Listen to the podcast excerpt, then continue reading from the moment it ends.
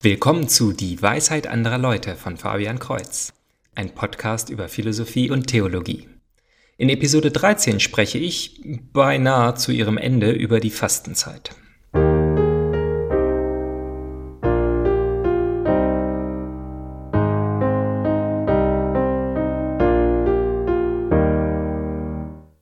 Wie schon beim letzten Mal ist auch diese Episode eine direkte Übersetzung einer Predigt von Bischof Robert Barron oder damals noch Pastor. Sie ist bestimmt für den Anfang der Fastenzeit, doch halte ich sie für interessant genug, sie auch jetzt noch zu hören. Da diese Übersetzung wieder direkt ist, werde ich auch dann in der ersten Person sprechen, wenn er dies tut. Wenn Sie, geehrter Zuhörer, ein spezielles Thema wünschen, dann schreiben Sie dies bitte an dwal.fabian-kreuz.de. Kreuz mit TZ. Der Friede sei mit euch. Freunde, wir kommen wieder einmal in die große Fastenzeit. Vorbereitungszeit, Selbstprüfung, Introspektive. Die Fastenzeit ist die Zeit, um die harte Arbeit des Geistes zu tun.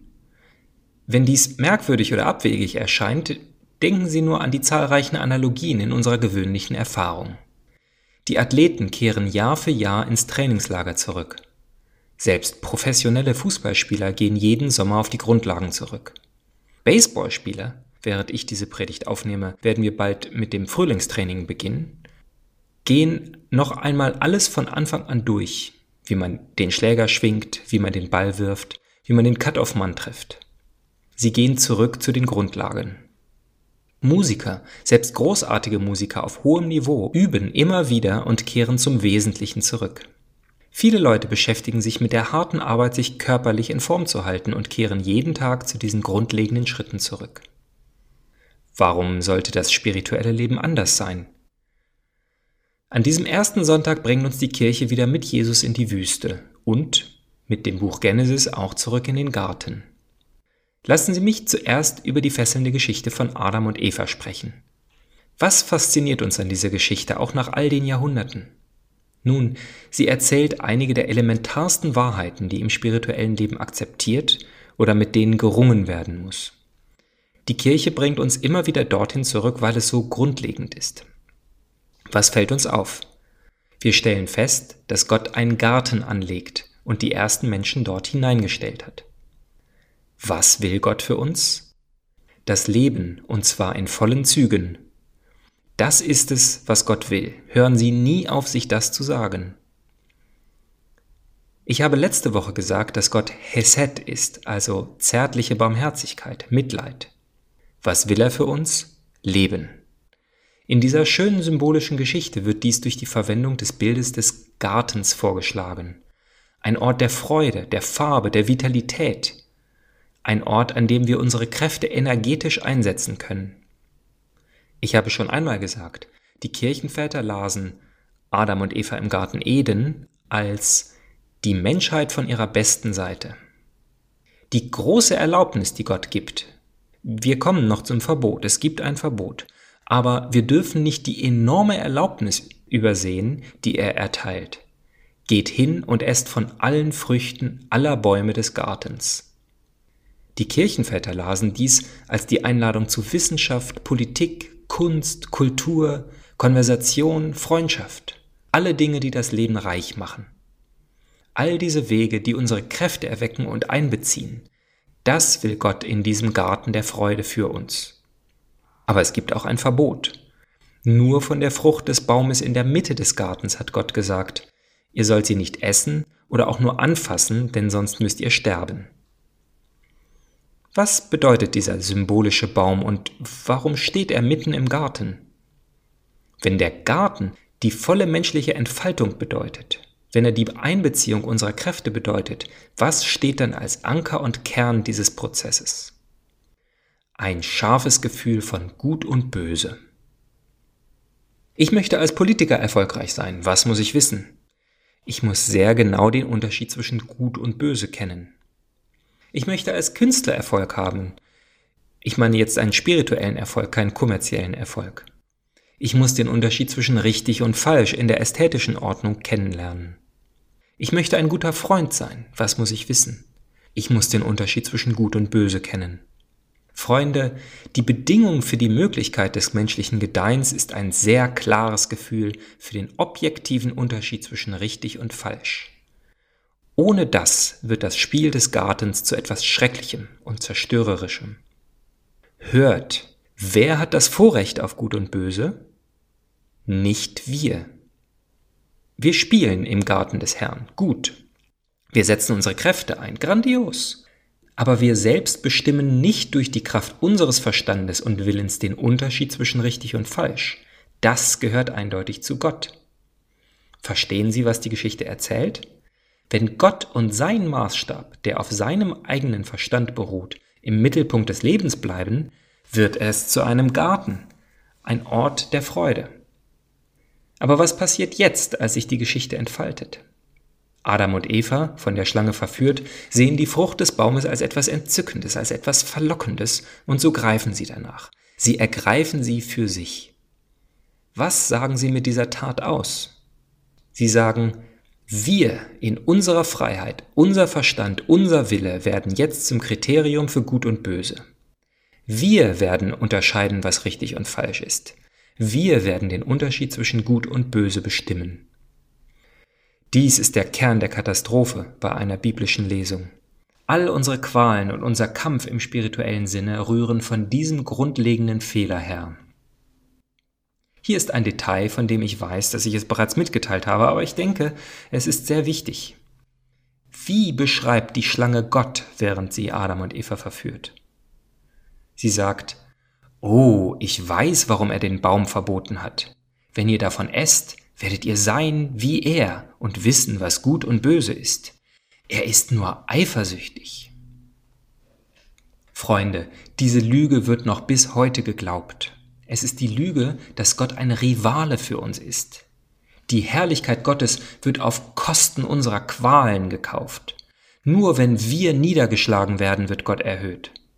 Sehen Sie, das alles ist in einer biblischen Lesung eine Lüge und sie kommt vom Vater aller Lügen.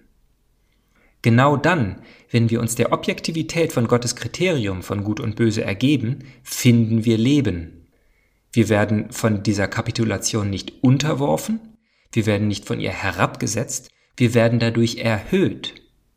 Das Problem ist, dass wir alle, wir Sünder, Nachkommen von Adam und Eva, diese alte Lüge glauben. Was ist das Ergebnis des Konsums der Frucht? Verstoßung aus dem Garten. Lest dies nicht als einen Gott, der in eine schlechte Laune verfällt. Gott wird irritiert und bestraft irrational. Gott ist nur sauer, dass wir sein willkürliches Gesetz gebrochen haben, also hat er uns verstoßen. Nein, nein, die Bibel spricht von einer Art spiritueller Physik. Verstehen Sie, was ich meine? Die Physik befasst sich mit grundlegenden Gesetzen. Wenn man dies tut, wird das passieren. Mische diese Chemikalien und dann wird dies oder das passieren. Ähnliches gilt im geistigen Leben. Wenn wir die Erkenntnis von Gut und Böse ergreifen, machen wir unseren Willen zum Kriterium von richtig und falsch und verlassen also ipso facto den Garten. Nicht weil Gott schwierig ist, es ist nur eine Tatsache des spirituellen Lebens. Der Garten wird zu einem Ort der Leblosigkeit und Trockenheit, eine Wüste und kein Garten. Klingt das bekannt? Es sollte. Das ist unsere Geschichte. Dies ist die menschliche Geschichte bis heute. Die Dynamik des Gartens hält noch immer an. Gott will für uns das Leben und das Leben in vollen Zügen. Aber wir ergreifen hartnäckig die Erkenntnis von Gut und Böse. Wir machen uns selbst zur Grundlage und Kriterium, die den Garten in eine Wüste verwandeln. Okay, es ist wahr, wir wissen es. Aber die Geschichte endet dort nicht. Die Geschichte gipfelt in der Reise des Sohnes Gottes in diese Wüste. Als Jesus seinen öffentlichen Dienst beginnt, wohin geht er? In die Wüste. Was heißt das? Es bedeutet, dass er in unsere Sünde geht. Er begleitet uns an diesem Ort, in den wir gewandert sind. Und dort konfrontiert er den Teufel. Wie wunderschön, dass die Kirche diese Geschichten nebeneinander stellt. Erst der Teufel, der Adam und Eva versucht, und jetzt der Teufel, der Jesus versucht. Jesus steht an der Stelle unserer Sünde. Er hält ihm natürlich drei klassische Versuchungen hin. Drei klassische Wege in der Wüste.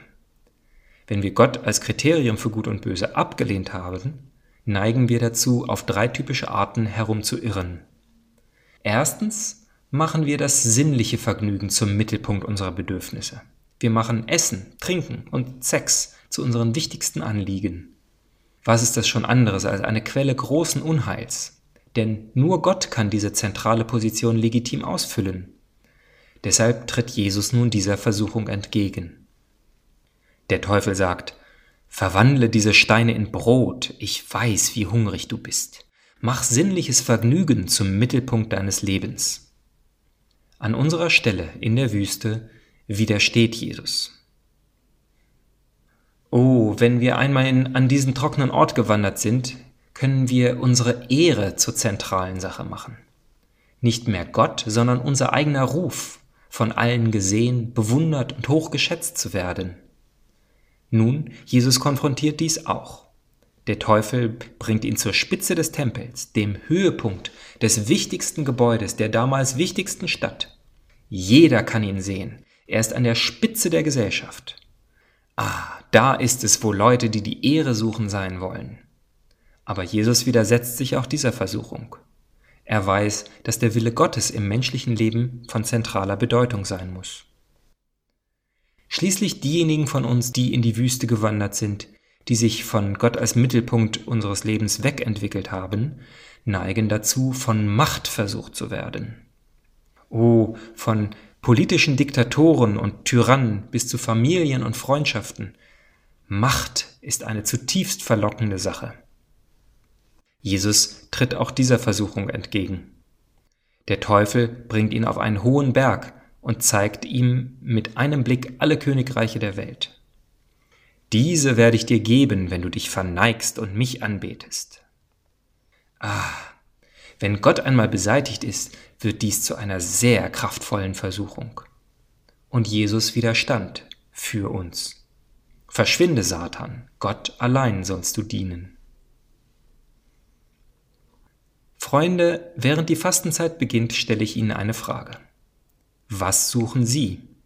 Was machen Sie zum Mittelpunkt Ihres Lebens? Ist Gott eindeutig an diesem zentralen Platz?